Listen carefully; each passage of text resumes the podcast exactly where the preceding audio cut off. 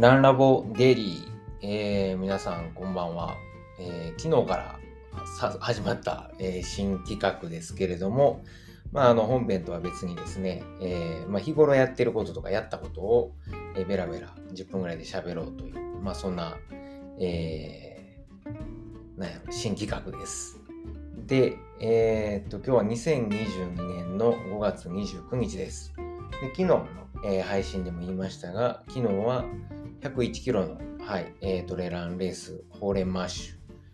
えー、2022の101キロに出てきました。ね、えー、昨日も言ったんですけど、なんか、あの、棚ぼたで4位になっちゃいまして、で、あの、今日、えー、っと、大会のウェブサイト見たら、ちゃんと記録証とね、えー、リザルトが出てて、いや、ちゃんと良いでしたよ。はい。えー、11時間55分13秒になったかな。リザルトの。で、あのー、そう、ただびっくりしたんが、年齢が、なんでこれ70、え、何歳 ?78 歳になってて、なあほなっていう、1978年生まれで登録してたのに、1900何年 ?40、44年とかになってたんですよね。いや、びっくりしました。まあ、まあね、あの、見てた人もまさか僕が78と思ってないと思うんですけども、なんかエントリー見たら東健太郎が2人いて、1978年生まれの東健太郎と、えー、1944年生まれのがいましたけども、まあそんなこんなで、えー、昨日終えました。今日はですね、朝起きたらもう体がバッキバキで、特に下半身で、ふくらはぎもそうやけど、太ももの前ですね。がもう、やばいです。はい。で、えー、大腿四頭筋がもう、なんか、すごいことになってて、まだ膝がちゃんと曲げられない、えー、ぐらい筋肉がパンパンです。でも理由は分かってて、昨日って、上りは走れるとこ走ったけど、まあ、結構きついとかも歩いたんですよね。で、下りは攻めたんですよ。で、えー、っと、もともとその大会があったとこがスキー場になってるとこなんで、あの、スキーの、その、なんやろ、リフトの下で、まあ、前言った滑走路っていうんですか？ゲレンデ、のとこなんかも走ったんですけど、まあ、そこをもう後ろからあの何、えー、5位争いをしてる時に後ろから追いかけられてたから駆け下りたりとか最後の方も3位のおっちゃんが目の前 500m ぐらい前走ってたんでそれをそう思いっきり追いかけてた時なんかは最後だってキロ5分とかはい、え、なんかもう飛ばした時4分半とかで坂飛ばしてましたからね。まあ、それとか、まあ、あとはまあ一番きつかったのがあれですかね。きつい坂を、まあ、えっ、ー、と、太ももの前でブレーキかけながら、えー、駆け下りていったっていうのが、まあそこが多分一番でかいでしょうね。で、多分この太ももの前の、あの、張りが取れたら、ふくらはぎとか、えー、もも裏、ケツ、まあ、ケツも張ってますけど、多分ね、前が取れたら後ろこの来るんちゃうかなっていう、そんな感じしてます。でも今日はなんかトレーニングしたかというと、ほぼしてません。えー、朝起きて、いやね、こんなあんな走ったのに、朝4時半に目覚めてパチッと。だから、賞味5時間寝てないんちゃうかもうあの、はい、ちょっとね、あの、糖質制限しだしてから、睡眠が短いんですよ。だけど、別に眠気がなくて、もう短い睡眠で、はい、十分休めた。は休めてんけど、うん、4時半に今日は目覚めて、まずはベッドから動けないんで、ぼーっと、あの、新聞読んだり、本読んだりしてて、で、6時半ぐらいかなから、まあ、車内から起きて、で、まあ、とりあえず体重測ったら、えー、っと、63点、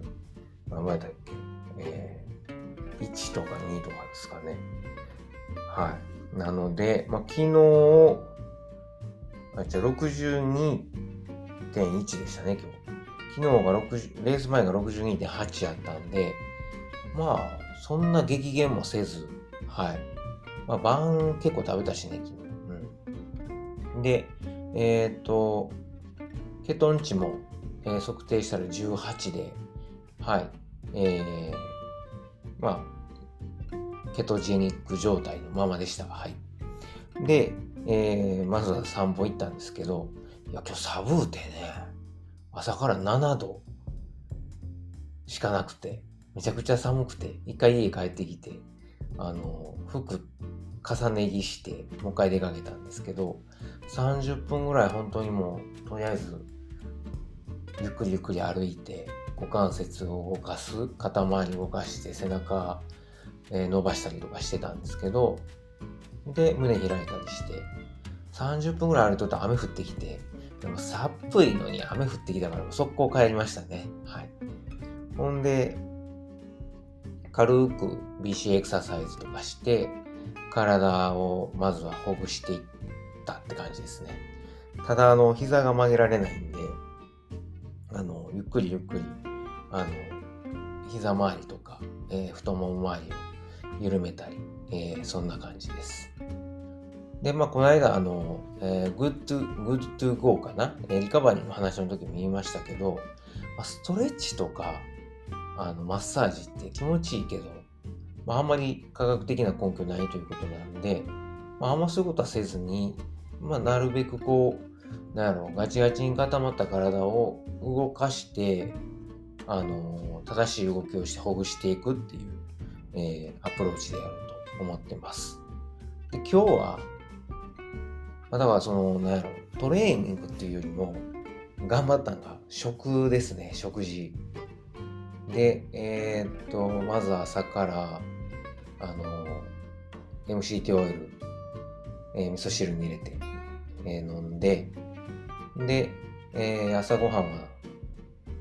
食べずに、午前に、今度はバターコーヒーを、えー、MCT オイルとオーガニックギーを入れて飲んで、で昼は、えー、土日は僕が作る当番なんで、あのー、買っといた、えめっちゃでかいもうドイツならではのウインナーをですね、え、使ってじゃがいもとに、え、じゃがいもとパプリカと玉ねぎでトマトシチュー作ってそこにウインナー掘り込んではい。でトマトシチューとほうれん草、えー、サラダほうれん草となんやアボカドのディップのサラダ。サラダがねなんか緑緑してるんですよ。そこに、まあ、チーズ入れてはい。まああの息子もバクバク食べてくれてたんでよかったんですけど、まあ、僕もタンパク質、えー、とビタミン取れて、えー、OK でしたね。はい。で、でもやっぱ足りないんで、このままやと筋分解が、ね、レース終わってから、走ってから36時間以内にあの筋分解起こって、せっかくの筋肉が、あの、アミノ酸に変わってなくなっちゃう。まあ、せっかくね、トレーニングして筋肉つけたのになくなったら嫌なんで、あの、今日はタンパク質取りまくりましたね。その後ヨーグルトにブルーベリー入れて食べて、でからナッツ食べて、でから、えー、っと、何食べたかな。あとは、そうですね、えー、あ、ゆで卵を2個食べましたね。はい。で、えー、あとビタミン C 取りたかったんで、まあ、あのレモンを、えー、絞って炭酸水で割って飲んで、まあね、レモンとかブルーベリーってもうビタミン豊富なんで、まあ、そんな感じで、もうとりあえずお腹減ってないんですよ。というのは、あのー、ね、炭水化物取ってないでしょ糖分取ってないんで、まああの、お腹空腹感覚えないですよね。あの血糖値の上下がないからあまり起きないから。だけど食べとかんと筋分解起こしちゃうので、まあ、無理やり、うん、詰め込んでる感じかな。お腹減ってんけどとりあえず食っとくかみたいな。はい。でえそんなこんなで詰め込みました。で今日はもう一日一食をせずに、夜も、えー、ほうれん草、あの、家族でレースも終わったし、土日はちょっと一緒に、えー、夕飯を食べようということで、ほうれん草のおひたしと、サバの燻製がこっちは売ってるんで、サバの燻製半身だけ食べましたね。であとは、えー、ちょっとだけ、えー、火薬ご飯を半膳だけ、半分ですね、えー、お茶を半分食べて、うん。そんな感じで、とりあえずもう回復させるために、相撲取りみたいな感じですよね。もうお相撲さんみたいに無理やり食べてっていう栄養とということをしました。はい。で、えー、と、夜お風呂入って、30分ぐらいかな、ポッドキャスト聞きながら風呂入って、で、今ちょっとリラックスしている時に今こう撮ってるんですけど、でも寝ようかいなというとこです。はい。えー、というわけで今日はリカバリーに努めました。はい。えー、明日どれぐらい回復してるかっていうのが楽しみです。明日はまあ走れるかな、まあ、歩くか、えー、ZWIFT でもするか、はい。まあ明日もリカバリー、えー、やっていきたいと思います。というわけで、えー、5月29日かな。はい。の、えー、デイリー、えー、何？ランラボデイリーでした。今日も最後まで聞いてくださってありがとうございます。ほなまた。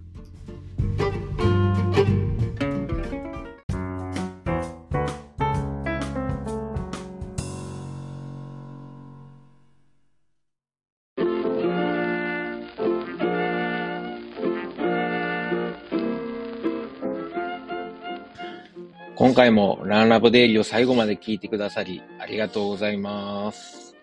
最後にちょっと CM です。まあ、本編でもですね、えー、ちょくちょく宣伝させてもらってるんですけれども、えー、僕のあの、親父とおかんがですね、えー、大阪の駒川いうところで、まあ、あの、昆布屋、えー、関東でいうところの佃煮屋かな。はい、昆布屋を、えー、やっとりまして、まあ、あの、駒川で、ね、えー、やってるということで、駒川あずま屋というんですけれども、はい。えー、まあ、この番組では、まあ、あの、この駒川あずま屋に、噛んだ、駒川あずま屋に、まあ、スポンサードしてもろてるのではなくですね、まあ、勝手にあの息子である僕が、まあ、親には内緒で、えー、こっそり、えー、駒川あずま屋を応援しようということで、まあ、ちょくちょく宣伝させてもらってるんですよ。で、あのー、もしよかったら、はい、えー、なんかあの、ご飯のお供にですね、えー、ケトンやってる人間がご飯のお供とは何ぞやという怒られるかもしれませんが、はい、えー、ご飯のお供に、ぜひぜひ、駒川あずま屋の昆布、えー、佃煮を、えー、こったってください。よろしくお願いします。えー、おすすめはですね、えー、まあ、あの、看板商品3つありまして、まあ、松葉塩吹き、ね、まあ、こあのー、昆布で、えー、まあ、なんていうんですかね、えー、美味しい、えー、塩吹き昆布をですね、あの、松の葉のように刻んで、まあ、食べやすくしたと。もうこれはおにぎりに入れてもええし、お茶漬けにしても、さらっと食べられるのでおすすめです。僕はちなみにあの、えー、日本にいた時は、あの、パスタ、ね、茹でたパスタにこの松葉塩吹きと梅干し、そして、えー、ネギをあえて、えー、簡単和風パスタを作って食べてました。まあ、美味しいです。それから、えー、大阪言うたら、まったけ昆布。はい。しののめという、えー、まったけ昆布があるんですが、もう本当にあの、でっかい、えー、松茸の、えー、佃煮がですね、入った、えー、昆布です。昆布ですって言っても変な感じですけどね、昆布の佃煮と、えー、松茸の佃煮が一緒になったもので、これはもう絶対満足してもらえると思うんでね。え、まあ、これは何やろ、大阪土産にもなるし、まあ、ご飯と一緒に食べる、もう最後の締めにね、えー、食べてもらうのもいいですし、あの、弁当のお供に入れてもらってもいいですし、ちょっと、えー、ちょっと贅沢したい時に、はい、えー、まったけ昆布、しののめ、ぜひ試してください。最後にですね、えー、もうあの、駒川あずまいの3枚看板の、えー、最後。ね、もう僕の一押しなんですけど、ちりめん山椒です。昆布ちゃんやんけっていうツッコミがね、えー、来そうなんですけれども、あの、じゃこですね。じゃこと山椒を一緒に炊いた、えー、もので、もうめちゃくちゃうまいです。これはご飯にも合うし、そのまんま、あの、あこれはちょっとけどですね、もうそのまんまつまみにして、えー、食べてお酒のあてにしてもらったらいいと思うので、えー、ぜひぜひ。もうこれもあの、おにぎりにも合うし、ご飯にも合うし、お茶漬けにも合うし、そのまま食べてもええし、山椒好きの人にはたまらないと思いますんで、ぜひ、えー、試してください。佃煮、えー、他にもいっぱいあるんですけれども、特にあの、お弁当に使える、まあ、昆布が入った、えー、ふりかけとかですね、あのー、そういうご飯のお供がいっぱいあります。それ以外にも、まあ言うたら昆布言うたらね、だしですよね。えー、お鍋の、ね、だしを取る用のだし昆布。まあ、あの、鍋だけちゃいますよね。汁物なんかにも。ぜひぜひ作ってもらえます。うちのだし昆布は、あの、お寿司屋さんとか、えー、うどん屋さん、蕎麦屋さんなんかにも、あの、使ってもらってる、ほんまに、えー、昆布を扱ってますんで、もし、よかったらですね、えー、佃煮と一緒に、えー、お買い求めいただけるとありがたいです。はい。もうこれは、あの、こう、ダッシュコブはですね、料理以外にも、ちょっとあの、3センチか4センチぐらいの長さに、ハサミでカットして、で、あのー、何？麦茶とか、あの、作る用のあの、容器に、えー、ダッシュコブ入れて、で、あの、水貼っといてもらうと昆布水ができますんで、それを冷蔵庫で保管しとくと、もうあの料理の時にそのまま使ったり、あとは、あの、それを沸かしてお茶漬けにかけたりしても美味しいし、あとは、そのまま飲む朝一の、えー、目覚めた時の水とかに飲んだりとか、まあ普段の飲む用の水として使ってもらうと、まああの、昆布のミネラルたっぷりのお水なんで、えー、お腹の、えー、調子を整えるのにもぴったりです。はい。というわけで、えー、長々と喋りましたけれども、えー、駒川あずまえの、えー、CM でした。はい。えー、ぜひですね、私のささやかな親孝行にね、えー、協力すると思って、えー、もしよかったらご検討ください。今日も最後まで聞いてくださってありがとうございます。ほなまた。